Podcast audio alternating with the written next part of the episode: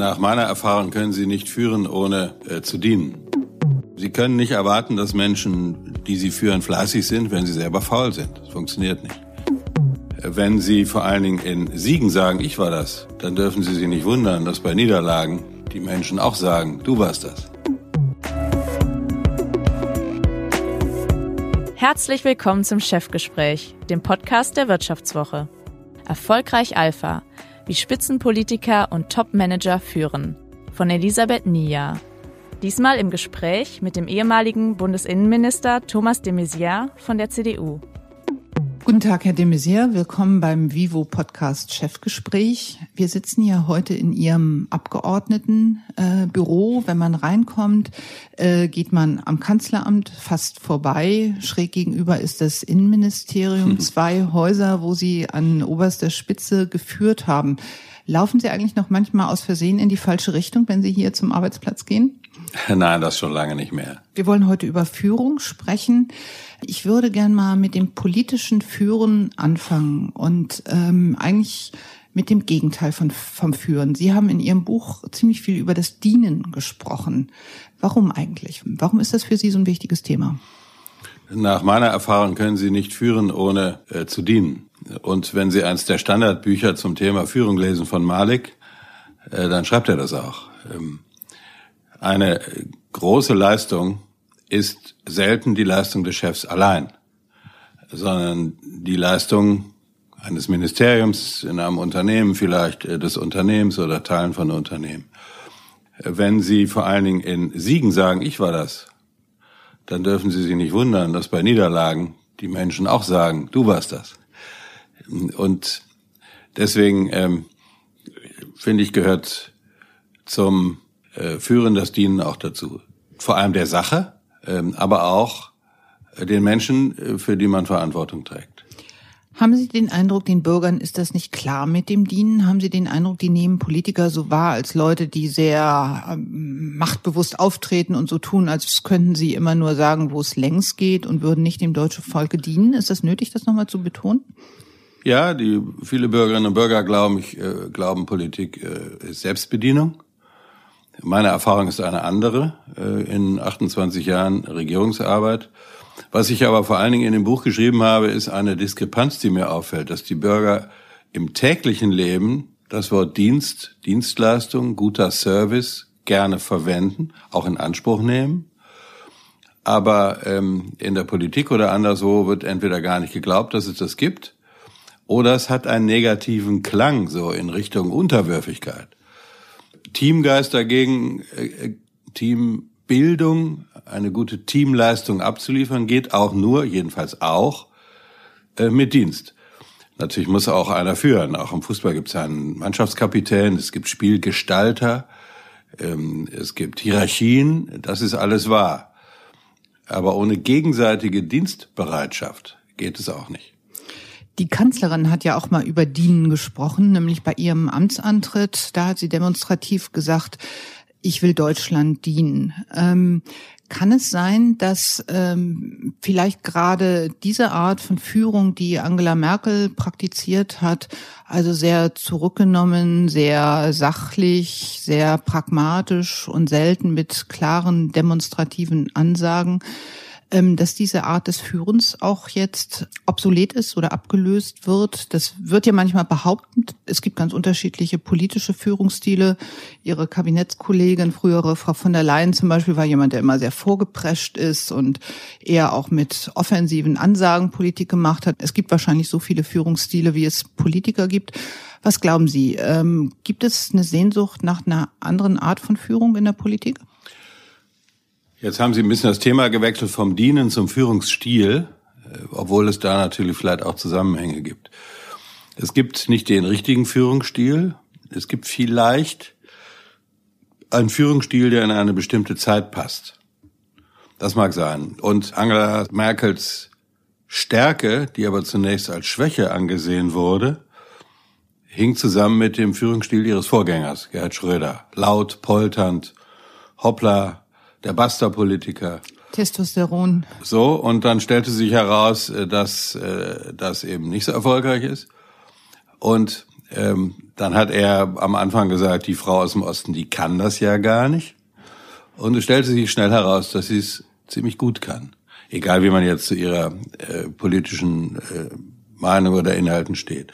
So, und natürlich gibt es auch Abnutzung äh, durch Gewöhnung bei Spitzenpolitikern, übrigens auch bei Fußballtrainern, bei Unternehmensführern, bei Schauspielern, bei Moderatoren. Das irgendwann kann man äh, die Menschen nicht mehr so gut sehen wie am Anfang. Das mag sein. Bei Angela Merkel kommt aber hinzu, dass jetzt so ein paar äh, sehr dominant auftretende Männer in der Umgebung sind. Trump, Putin, äh, Erdogan, Orban und andere. Und da gibt es sozusagen eine die Abnutzungszeit verlängernde Art Wiedergewöhnung oder Wiedererinnerung an diesen ruhigen Führungsstil. Wenn ich das richtig verstehe, Sie meinen, die Leute sind gerade wegen dieser Gegentypen ganz froh, jemand wie Angela Merkel zu haben, der eben nicht so auftritt. Ja, außerdem ähm, äh, ist interessant, dass auch Journalisten und äh, Professoren und sagen, ja, das, jetzt muss man ein anderer Führungsstil, die Leute sind das leid und so. Wenn Sie mal sehen, wie schnell Frau Kramp-Karrenbauer an die Spitze der äh, Meinungsumfragen gekommen ist, die anders ist als Frau Merkel, aber doch einen ähnlichen Führungsstil hat. Äh, wenn Sie sehen, dass so äh, Menschen, die oft als Langweiler bezeichnet wurden, wie Frank-Walter Steinmeier oder ich äh, oder äh, andere, in den Umfragen eigentlich immer höher waren als die sogenannten profilierten Politiker, dann gibt es doch jedenfalls in Deutschland möglicherweise eine Sehnsucht dass es ordentlich, ruhig und seriös zugeht und nicht laut und polternd. Dafür hat Friedrich Merz, der Herausforderer von Frau Kramp-Karrenbauer oder AKK, wie Sie sie lieber nennen, aber ziemlich viele Stimmen bekommen. Und Robert Habeck zum Beispiel, der ja sehr beliebt und äh, erfolgreich ist an der Spitze der Grünen, ist auch ein ganz anderer Typ. Das stimmt. Ähm, da gibt's kein, keine klare Position. Es ist nur so, dass auf lange Sicht äh, das Ruhigere, jedenfalls in Deutschland, glaube ich, äh, eher überzeugt als das Sprunghafte. Ähm, allerdings, wenn es sehr ruhig zugeht, dann sehen die Leute sich eben auch ein bisschen mehr nach, äh, nach Glamour und Glanz. Das mag sein. Eine Figur, die in Ihrem Buch vorkommt und von der Sie auch immer mal wieder gesprochen haben in Ihren verschiedenen Ämtern, stammt von Jim Knopf, ja. äh, dem Romanautor. Das ist der Scheinriese Tutor. Können Sie mal erklären, warum der Sie fasziniert und was das mit dem Thema Führen zu tun hat? Ja, ich hoffe ja, dass unsere Hörer das alles kennen. Für den Fall, dass sie es nicht kennen, will ich es kurz erklären. Jim Knopf und Lukas, der Lokomotivführer, reisen durch die Wüste. Und plötzlich sehen sie ganz entfernt einen Riesen. Das ist ein alter Mann mit einem Strohhut. Und sie haben Angst vor diesem Riesen. Ähm, zunächst. Aber da sie natürlich mutige Helden sind, äh, verlieren sie die Angst und gehen auf den Riesen zu und er kommt auf sie zu. Und siehe da, je näher dieser Riese kommt, umso kleiner wird er. Und in Wahrheit ist es ein alter, gebrechlicher Mann, der genauso groß ist wie sie. Also ein Scheinriese. Das ist ein wunderbares Bild, weil ich in meiner, äh, meinem politischen Leben viele Scheinriesen kennengelernt habe. In der Politik, Unternehmen, also Menschen, die einen donnernden Ruf hatten, wo man sagte, oh, das wird aber jetzt schwierig oder interessant. Und dann lernte man die Menschen kennen und es waren nicht nur Menschen auf zwei Beinen, sondern auch äh, ziemlich schwache und gar nicht so starke Menschen, nämlich dann, wenn die Erscheinung nicht mehr so wichtig ist und die Substanz an Bedeutung gewinnt. Und dann ist Schluss mit Scheinriesen, dann kommt es eben darauf an, was einer kann und nicht wie er scheint auszusehen. Und in Ihrem Buch schreiben, dass Sie zu diesem Typus Scheinriese, Typus Tutor auch durchaus den einen oder anderen Manager zählen, den Sie während der Finanzkrise zum Beispiel erlebt haben. So ist es, aber natürlich verbietet es die Höflichkeit, dass ich Ihnen jetzt solche Beispiele nenne. Das hätten wir jetzt natürlich gehofft, was, so ist es. was Sie da erlebt haben. Ja, aber da bitte ich um Verständnis, das, äh, das will ich nicht machen. Aber das heißt, Sie haben polternd auftretende Leute aus der Wirtschaft oder aus anderen Teilen der Politik erlebt, die dann sehr kleinlaut waren, wenn sie in Runden im Kanzleramt saßen. Ja, das muss nicht unbedingt polternd sein, aber Menschen, die sozusagen großen Auftritt lieben und wenn die Kameras im übertragenen Sinne ausgeschaltet sind, äh, die Substanz nicht mehr so da ist. Und oft habe ich mir dann überlegt, dann ist dieser Auftrittspanzer, wenn es das Wort gibt, ein Schutz zu verbergen, dass dahinter gar nicht so viel Stärke ist. Bei Angela Merkel zum Beispiel ist es genau umgekehrt. Sie, sie wurde immer unterschätzt und sie hat es auch dann eingesetzt politisch, äh, dass äh, ihr großer Auftritt gerade nicht da war und die Menschen, bestimmte Männertypen, sagen wir mal, jetzt nenne ich mal Namen wie Berlusconi oder so, haben natürlich dann äh, solche Frauentypen unterschätzt. Und das war natürlich ein großer Fehler. Bleiben wir noch einmal ganz kurz beim Image. Sie haben nämlich mit ähm, dem Etikett äh, Büroklammer, das äh, Leute Ihnen angeheftet haben, glaube ich, gelegentlich auch kokettiert. Zumindest haben sie es selber immer wieder fallen lassen und damit sorgt man ja dafür, dass sich so ein Spitzname auch irgendwie hält. Warum eigentlich? Ihnen gefällt dieses Image auch irgendwie, oder?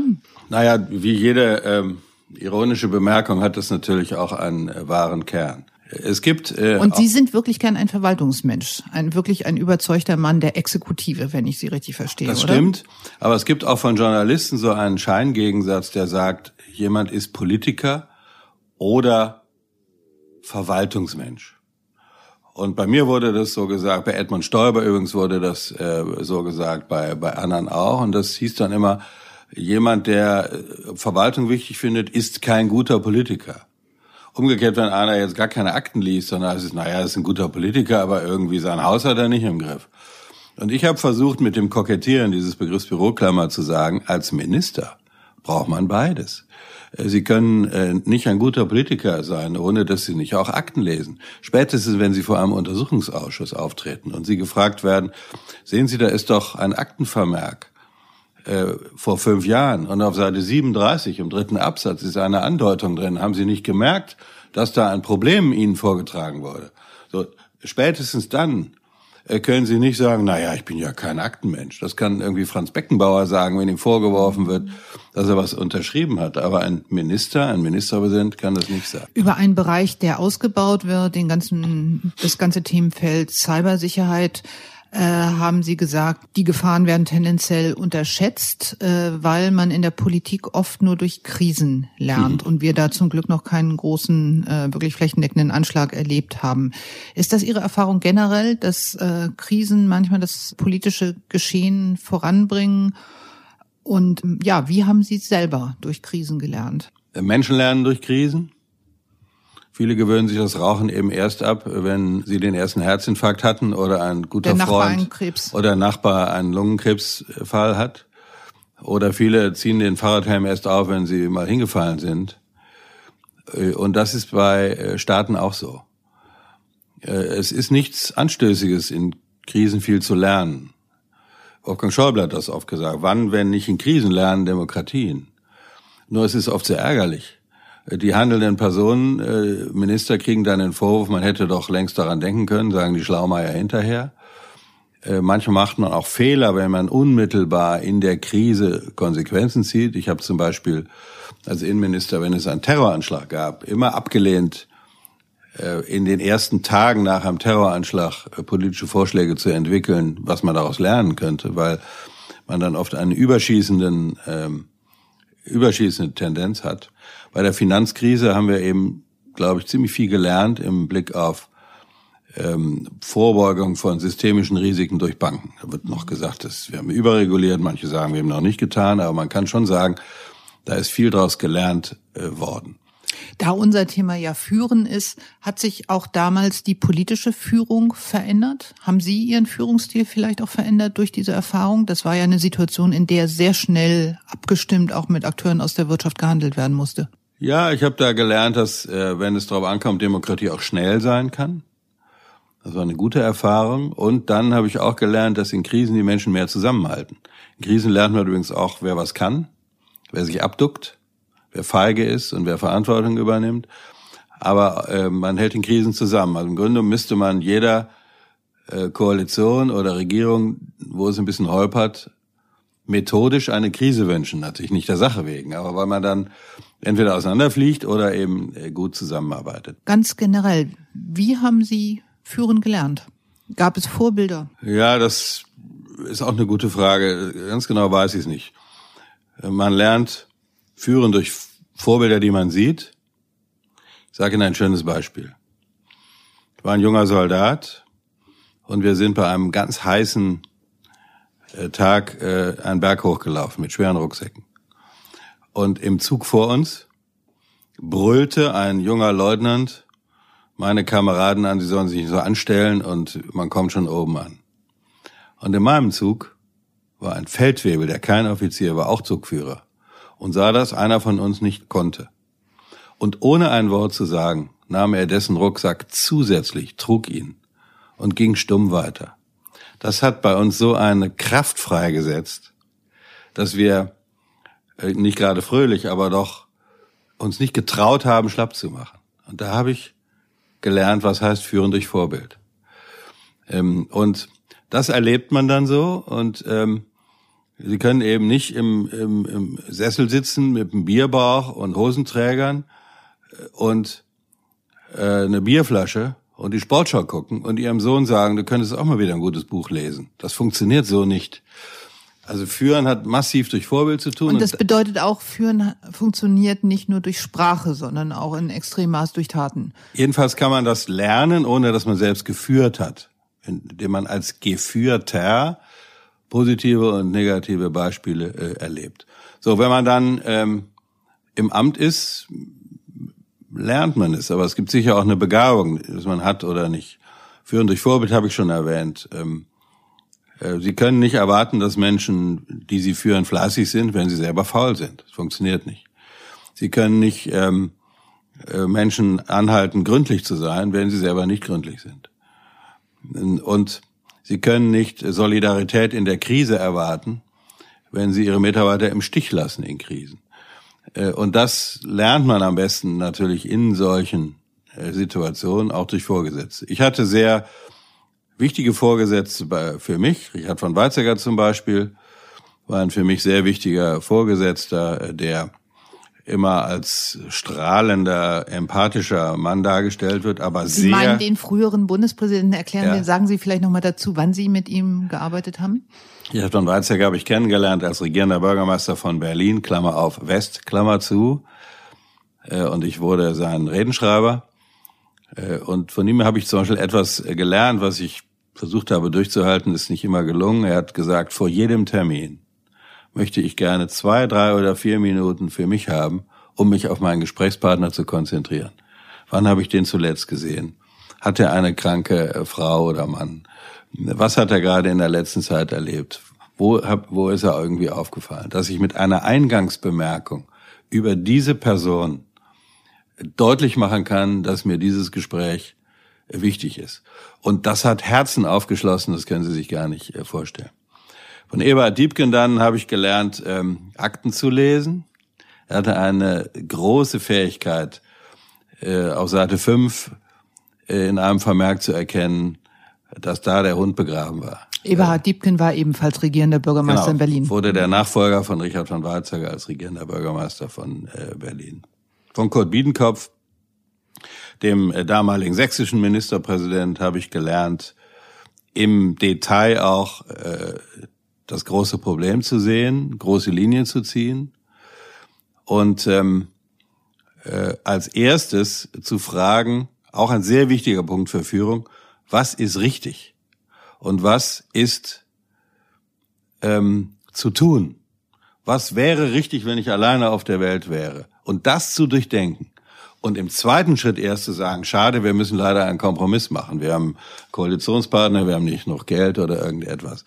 Während manche als, schon als erstes an den Kompromiss denken oder als erstes daran denken, was nicht durchsetzbar ist und sich gar nicht mit der Frage beschäftigen, was sie eigentlich wollen oder was sie für richtig halten. Das konnte man sehr gut von ähm, Kurt Biedenkopf lernen. So, und das habe ich alles gelernt ähm, und dann versucht selber anzuwenden. Als Sie angefangen haben, mit Angela Merkel zu arbeiten, waren Sie ja schon eine fertige Persönlichkeit mit viel Führungserfahrung. Gibt es trotzdem auch was, was Sie sich von der Kanzlerin abgeguckt haben oder wo Sie sich gegenseitig inspiriert haben?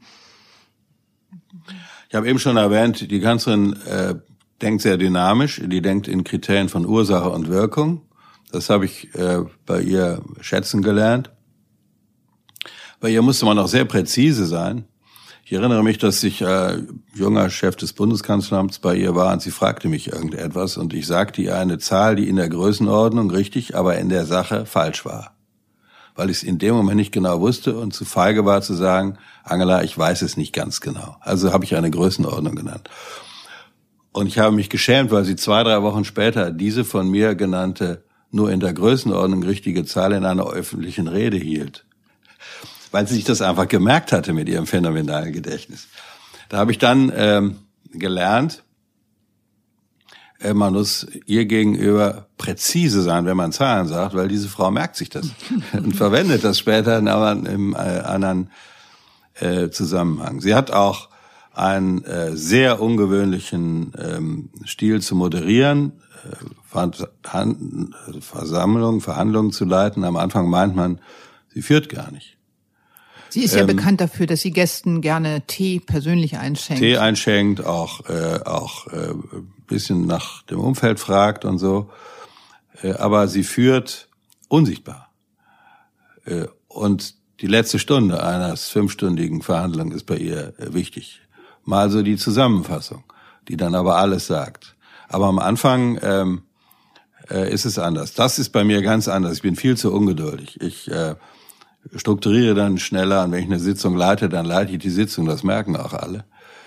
Äh, das macht sie äh, auf ihre Weise sehr geschickt und auch das ist äh, ein Beitrag dazu, dass viele sie unterschätzen, weil sie nicht am Anfang gleich sagt, wo sie meint, äh, wo es langgehen muss. Es gibt ja in der Politik auch oft Führen durch Erschöpfung. Sie sitzen hier äh, häufig bis spät in die Nacht und verhandeln. Es gibt dann oft auch derjenige nach, der nicht mehr so konzentriert ist wie die anderen. Muss das eigentlich wirklich sein? Fragen sich viele Bürger. Der Haushaltsausschuss hat zum Beispiel kürzlich bis halb sechs Uhr morgens getagt. Ja, das wird auch ein bisschen inszeniert. Was sind wir für fleißige Politiker, wenn wir bis in die Nacht verhandeln? Das stimmt schon. Allerdings sind auch Menschen äh, wie Sie, Journalisten und die Öffentlichkeit äh, unbarmherzig.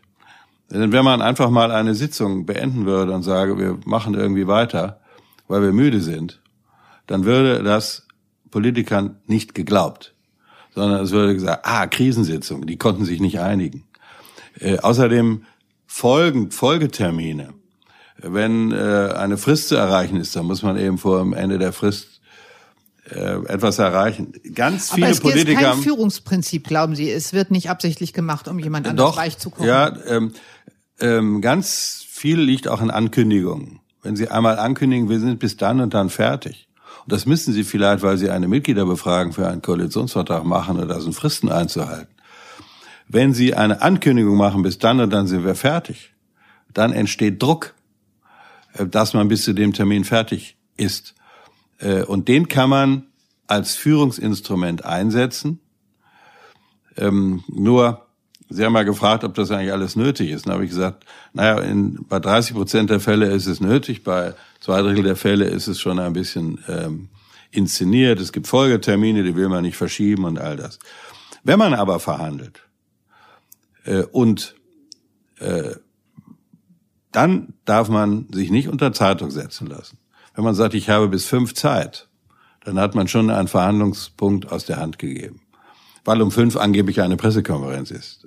Davon darf man sich überhaupt nicht abhängig machen.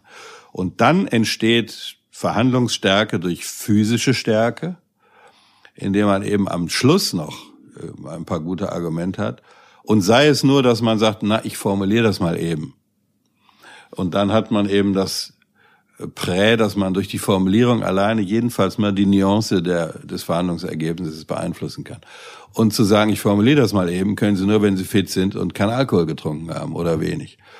Und so gibt es schon äh, Verhandlungsstärken durch physische und psychische Stärke im Laufe von Verhandlungen. Sagen Sie doch bitte zum Schluss noch mal was über Führungsteams. Sie haben ja in dem Buch auch die Bedeutung von engen Mitarbeitern betont. Manche Chefs, die arbeiten gern mit Leuten, die ihnen sympathisch sind. Manche suchen ehemalige Weggefährten, mit denen sie möglichst schon im Studium oder in einer politischen Jugendorganisation zusammengearbeitet haben und umgeben sich dann mit denen. Manche suchen sich auch ganz bewusst einen Gegenpart und sagen, ein Mitarbeiter soll Stärken haben, die ich selber vielleicht nicht so habe, äh, reden von Diversität, vielleicht auch eine ganz andere Herkunft. Was war Ihnen da wichtig? Außer, dass das Team nicht zu groß sein soll. Das haben Sie eben schon gesagt. Das ist unterschiedlich. Im Fußball äh, wissen wir, dass inzwischen heute, wenn Sie einen Trainer einkaufen, Sie ein ganzes Team einkaufen. Das ist der Assistenztrainer und der Mentaltrainer, der Physiotrainer, die, sind da, die kaufen Sie mit ein. Äh, Im öffentlichen Dienst geht es gar nicht so ohne weiteres. Sie können ein, zwei Mitarbeiter mitbringen, aber mehr nicht. Äh, dann gibt keine freien Stellen. Der Personalrat äh, muss beteiligt werden. Die Dinge sind mitbestimmungspflichtig. Also im Prinzip müssen Sie mit den Menschen arbeiten, die da sind. Das hat auch den Vorteil, dass sie schneller Bindung zur Institution kriegen. Wenn sie alle Mitarbeiter mitbringen, äh, dann ähm, sind sie so auf ihre Mitarbeiter eingeschossen, eingestimmt, dass sie nicht mitkriegen, wie andere ticken in dem. Deswegen das Erste ist, als Führungsteam braucht man eine Mischung von Menschen, denen man engstens vertraut, die man vielleicht auch mitbringt und guten Leuten aus dem Haus. Das äh, Zweite äh, als Empfehlung ist Qualität. Qualität vor Parteibuch oder vor Sympathie. Natürlich im engsten Bereich muss man sich sympathisch sein, sonst geht es nicht. Aber äh, das Aller, Allerwichtigste ist, dass sie gute Leute ähm, sich, sich suchen. Das ähm, nächste ist, dass sie, dass sie jemanden suchen, der anders ist als sie. Also ich zum Beispiel bin sehr schnell, zu schnell. Ich entscheide schnell oder zu schnell. Ich habe sehr schnell eine Meinung und deswegen habe ich mir oft als Mitarbeiter im Team, als Vertreter oder so Menschen gesucht, die langsamer sind. Die sagen, stopp, das muss ich nochmal durchdenken. Oder halt, wir haben an das Argument noch nicht gedacht. Also ich habe versucht dann Menschen zu nehmen, die eine Schwäche von mir äh, ausgleichen habe ich mich manchmal geärgert, weil es mir zu langsam war, aber im, im, im, auf Dauer gesehen war das natürlich äh, klug. Und dann äh, als letztes vielleicht, Sie brauchen Mitarbeiter, die widersprechen. Äh, und jedenfalls nach meiner Meinung äh, ist es dringend nötig, dass äh, es einen engen Kreis gibt, wo hart widersprochen wird, auch äh, zur Person. Indem man sagt, Ihr Auftritt war nicht gut, Sie haben die Menschen nicht ausreden lassen, Sie haben den schlecht behandelt, nur weil Sie den nicht mögen. Das merkt er sich. Das können Sie so nicht machen. Muss man sich trauen, seinem Chef so etwas zu sagen. Und dafür braucht man Mitarbeiter, denen äh, man, äh, denen man abfordert, dass sie das tun. Vielleicht nicht, wenn alle anderen dabei sind, vielleicht in einer bestimmten Gesprächsatmosphäre äh, und natürlich wissen, dass man der Chef ist. Aber äh, das ist sehr, sehr wichtig, Mitarbeiter sich auszusuchen, die widersprechen, nicht nur in der Sache, auch, sondern in persönlichen Dingen. Wir haben mit der Politik angefangen. Zum Schluss nochmal zu den Ministerien und zur Verwaltung. Haben Sie einen Rat für jemand, der gern im öffentlichen Dienst, vielleicht auch in den Bundesministerien eine Karriere machen möchte, der Chef sein möchte, der führen möchte? Das ist ja anders im öffentlichen Bereich als in der Privatwirtschaft. Worauf kommt es da an? Und was kann man erreichen? Warum Rat, ist das attraktiv? Rat wäre an eine solche Person neugierig zu sein, ähm, zu wechseln, war mir sehr wichtig, dass es äh, Personalrotation und Veränderungen in Häusern gibt. Im, etwa im Bundesfinanzministerium ist es anders. Da bleibt man immer äh, in seinem Fach, in dem man angefangen hat. Also einmal Steuern, einmal Steuerabteilung, immer Steuerabteilung, genau, einmal Haushaltsabteilung, immer Haushaltsabteilung. Halte ich für ganz äh, falsch, auch wenn das natürlich fachliche Vorteile hat. Einem solchen jungen Mann würde ich sagen, auch ein, äh, streben Sie einen Wechsel zwischen Stab und Linie. Es gibt so auch Karrieren von äh, Mitarbeitern, die sind immer in der Nähe von Ministern oder Staatssekretären, haben aber nie selber geführt. Das ist schlecht. Die machen das deswegen, weil sie glauben, wenn ich nicht mehr im Stab bin, verliere ich äh, die Kenntnisnahme durch den Chef aus den Augen, aus dem Sinn. Halte ich für ganz falsch. Äh, also Wechsel von Stab und Linie, Wechsel von Fachthemen, ähm, auch mal Haushalt, Personal und Recht neben Fachthemen zu machen also neugierig zu sein, auch mal raus aus der Zentrale, vielleicht in den nachgeordneten Bereich äh, und viele Fragen zu stellen.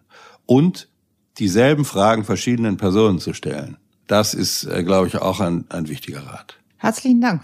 Gerne.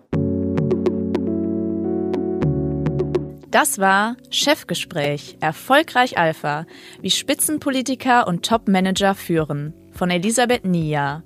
Diesmal im Gespräch mit dem ehemaligen Bundesinnenminister Thomas de Maizière von der CDU. Unser Podcast wird produziert von Anna Hönscheid, Ellen Kreuer, Lutz Knappmann und Michael Schumacher. Neue Folgen erscheinen immer freitags um 15 Uhr. Wie Sie unseren Podcast abonnieren können, dazu finden Sie alle Informationen unter vivo.de slash podcast. Herzlichen Dank fürs Zuhören. Bis nächste Woche.